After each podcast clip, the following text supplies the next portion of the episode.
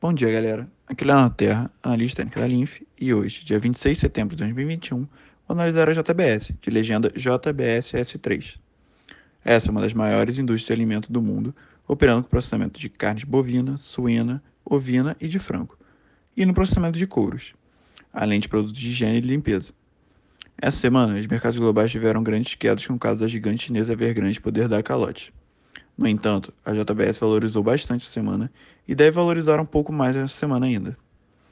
No gráfico, percebemos que o ativo está numa tendência de alta desde o final de julho e nessa semana superou sua máxima histórica, mas com volume diminuindo desde o dia 31 de agosto, mostrando que a alta está perdendo força e uma possível correção de mercado deve vir nos próximos dias.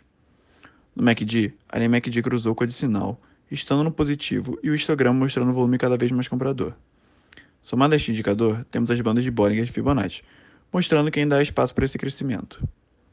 Ademais, temos o RSI estocástico.